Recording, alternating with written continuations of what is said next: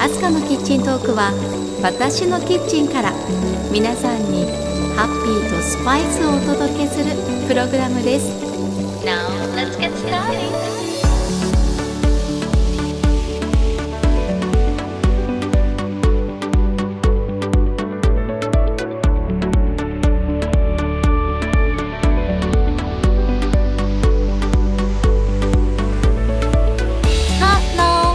前田明日香です。皆さんお元気ですか？明日香のキッチントークエピソード97です。前回は能登の旧柳田村で満天の星を眺めたお話をしましたが今回も能登の旅の続編です。フレッシュなブルーベリーの摘み取り体験をしたことそして2020年6月にオープンした新しいスポットイカの駅つくもールへ行ってきたお話をしたいと思います。星の観察官満天星を後にした私たちは能登町にあるブルーベリー農園へ向かいました。そこでこれでもかというぐらいフレッシュなブルーベリーを食べその後は美しい湾が広がる能登町荻のつくも湾へ。遊覧船に乗ってお目当てのソフトクリームを食べてきましたよ。能登の魅力をまだまだ再発見していきます。さあでは皆さん忙しい手を少しだけ止めて一緒に一息入れましょう。キッチンカウンターの向かい側に座っている感じでこの番組を聞いていただければ嬉しいです。アスカのキッチントーク今回もハッピーな香りがあなたのもとへ届けますように。時にはちょこっと日々のスパイス役になれますように。最後までどうぞお付き合いください。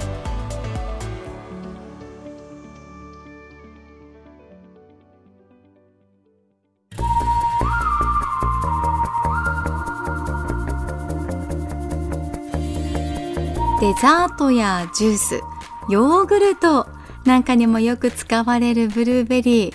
皆さんもきっとお好きなんじゃないでしょうか。私も大好きです。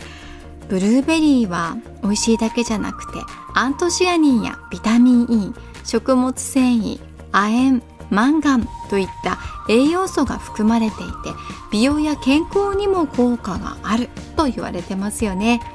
能登町はそんなブルーベリーの産地でブルーベリーの里としても知られている町です。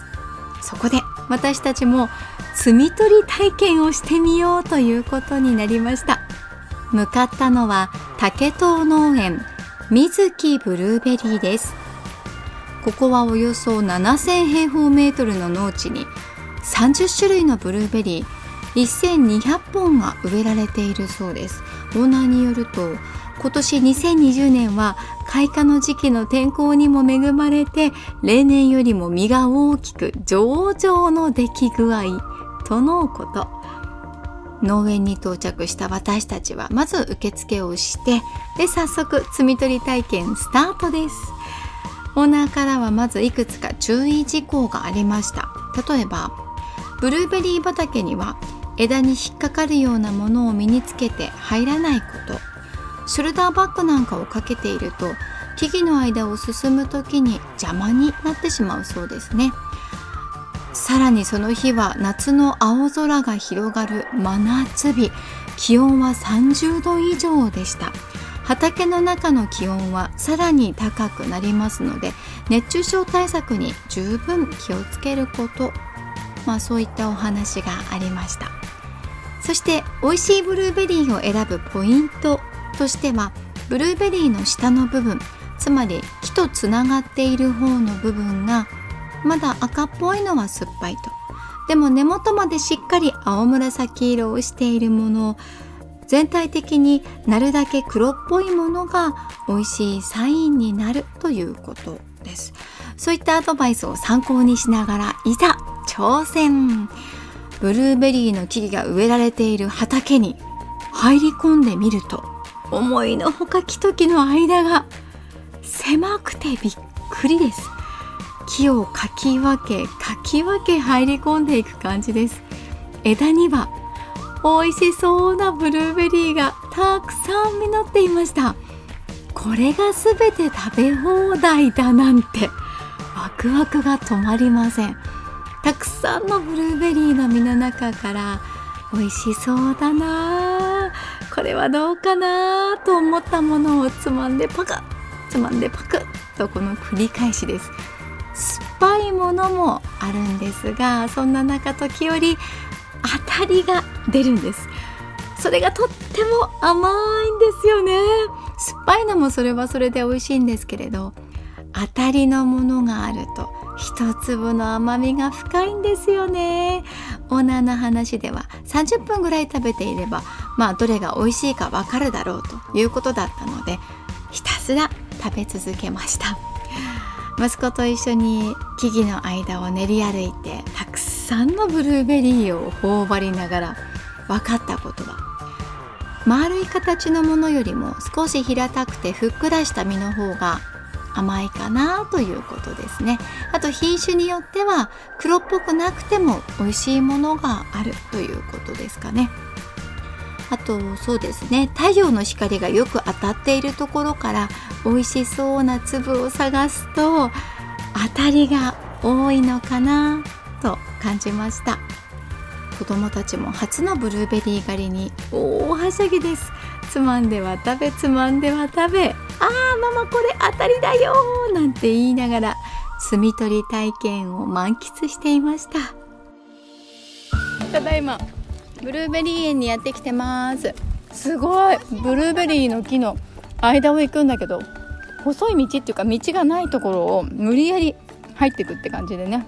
とにかく美味しいブルーベリーを求めて自分たちで見定めてどれが美味しいかなと思って食べて食べて食べて。うん。で30分ぐらい食べたら分かるよって言ってたよね。いろいろ食べていくうちに分かるよって。うん。美味しそうに見えるんだけど酸っぱいのが多い。私が食べてるとねでもうちの長男くんが探すのが結構美味しくて。これママ美味しいよって言われて食べたらめっちゃ甘かった。目利きだね。私ももうちょっと頑張ろうと思います。美味しくて甘いの食べたいわ。うん美味しいの探そう。これは甘いぞ。この甘さは買う時に少しぷにゃぷにゃしてでなんか柔らかくて横幅が少し広いあと横が見た横が見たら少し横が長いな長い感じのやつが美味しいね。どうも平たいのが美味しいみたいだね。平たいのがでも外ればっか食べてる。なんでしょうこの果物って幸せな気持ちにさせてくれますよね。私はこの日人生の中で一番ブルーベリーを食べたかなと思います。たくさん頬張った後はプラスチックの容器いっぱいにブルーベリーを詰めてお持ち帰りすることができます。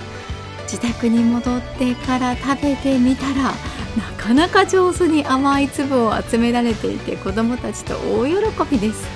自然な甘みに手が止まらず美味しくてあっという間になくなってしまいました。能登の太陽をいっぱい浴びて恵みの雨に育まれた完熟ブルーベリー。皆さんも能登町へ行く機会があればぜひ食べてみてくださいね。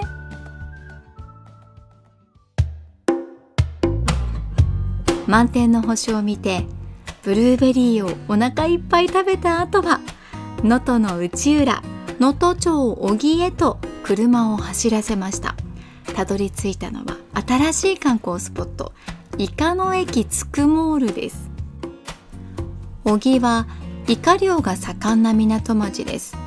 能登小木港は日本三大イカ水揚げ港の一つでイカの町として知られています。そして日本百景にも選ばれているつくも湾が有名なんですね。つくも湾は大小さまざまな入り江からなる変化に富んだリアス式海岸が特徴で自然が作り上げた湾のいろいろな表情が見事なんです。とても穏やかで透明度の高い内浦の美しい海は訪れる人たちの心を捉えています。そんな場所に2020年6月にオープンしたのがイカの駅つくもーるです。つくも湾に面した漁港の目の前に作られた道の駅でガラス張りになった道の駅から海が望めるんです。ここは能登町の情報を発信する拠点です。イカ漁について知識を深める展示があったりここならではのイカ料理を味わえたりとまさにイカ尽くし。つくモールの目の前が遊覧船の船着き場でその周りにはイカ釣り船が停泊しています。他にもマリンレジャーを楽しめる拠点もありますのでここに来ればイカとつくも湾を存分に楽しめるそんなスポットになってるんです。完成したというニュースを聞いてずっと行ってみたいなと思っていたんですがようやく行くことができました。到着してまずは遊覧船に乗ってみましたよ。ただいま能登つくも湾の遊覧船に乗ってます。怖いんだろうねああ一に一に一に一にぶつかっちゃう。ぶつからないよ本当ならこの遊覧船の底にある窓から海中を眺めることができてお魚が泳ぐ様子なんかを見ることができるはずだったのですが残念ながら前日に雨が降ったのでこの日は海が濁っていて海の中を覗くことはできませんでした。でも遊覧船の上から眺める景色は素晴らしかったです。入り組んだ入り江の様子を見ていると自然が作った造形ってあすごいなってしみじみ思いました。湾の中央には蓬莱島がぽっこりと浮かんでいます。遊覧船に乗らないと見られない蓬莱島の眺めも堪能することができました。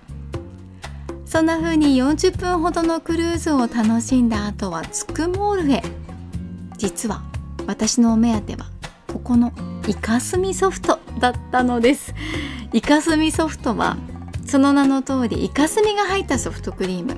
これはつくモールでしか食べられないソフトクリームでイカスミに入っている塩分が程よく効いて甘さを引き立てるんだそうですね。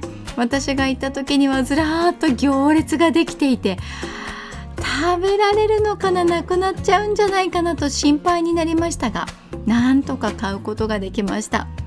注文して出てきたものを見ると確かに黒いです。さらには下のコーンも黒いです。まあ、いずれも少し灰色に近い墨色という感じの黒ですね。いわば墨色ソフトです。イカスミのお味どうなんでしょうか？見た目から何ともインパクトがあります。美味しいのかなと。恐る恐る食べてみました。するとイカスミの味は思ったよりしないですね。クリーミーで美味しかったです。確かに塩味がそのソフトクリームの甘みを刺激してうん次から次から食べたくなってくるんですよね。ちょこっとソルティーなソフト塩味が後を引きます。美味しいです。醤油風味がふんわりな感じがしましたね。港からの潮風を感じながらいただくイカスミソフトは最高の3時のおやつとなりました。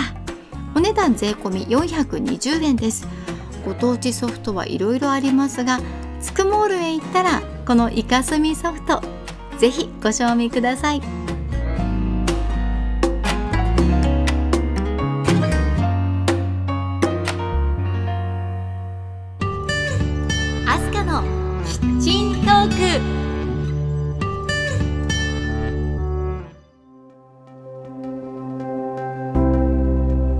キッチントークエピソード97エンディングの時間です。今日は能登町でブルーベリーの摘み取り体験をしたことそしてイカの駅つくモールへ行ったことについてお話ししましたがいかがだったでしょうか？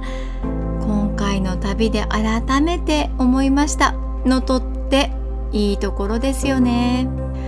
能登の里山里海は豊かな自然に恵まれて素晴らしい場所がいっぱいです。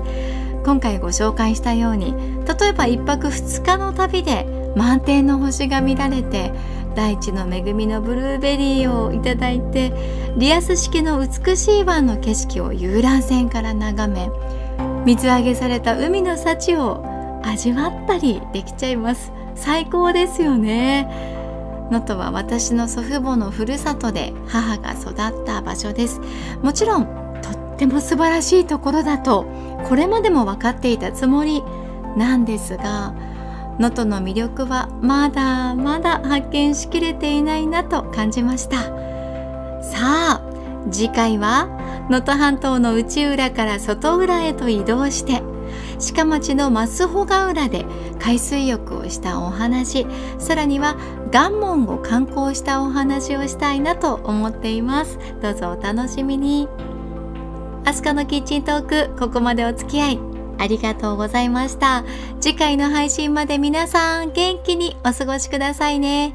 お相手は前田明日香でした。See you!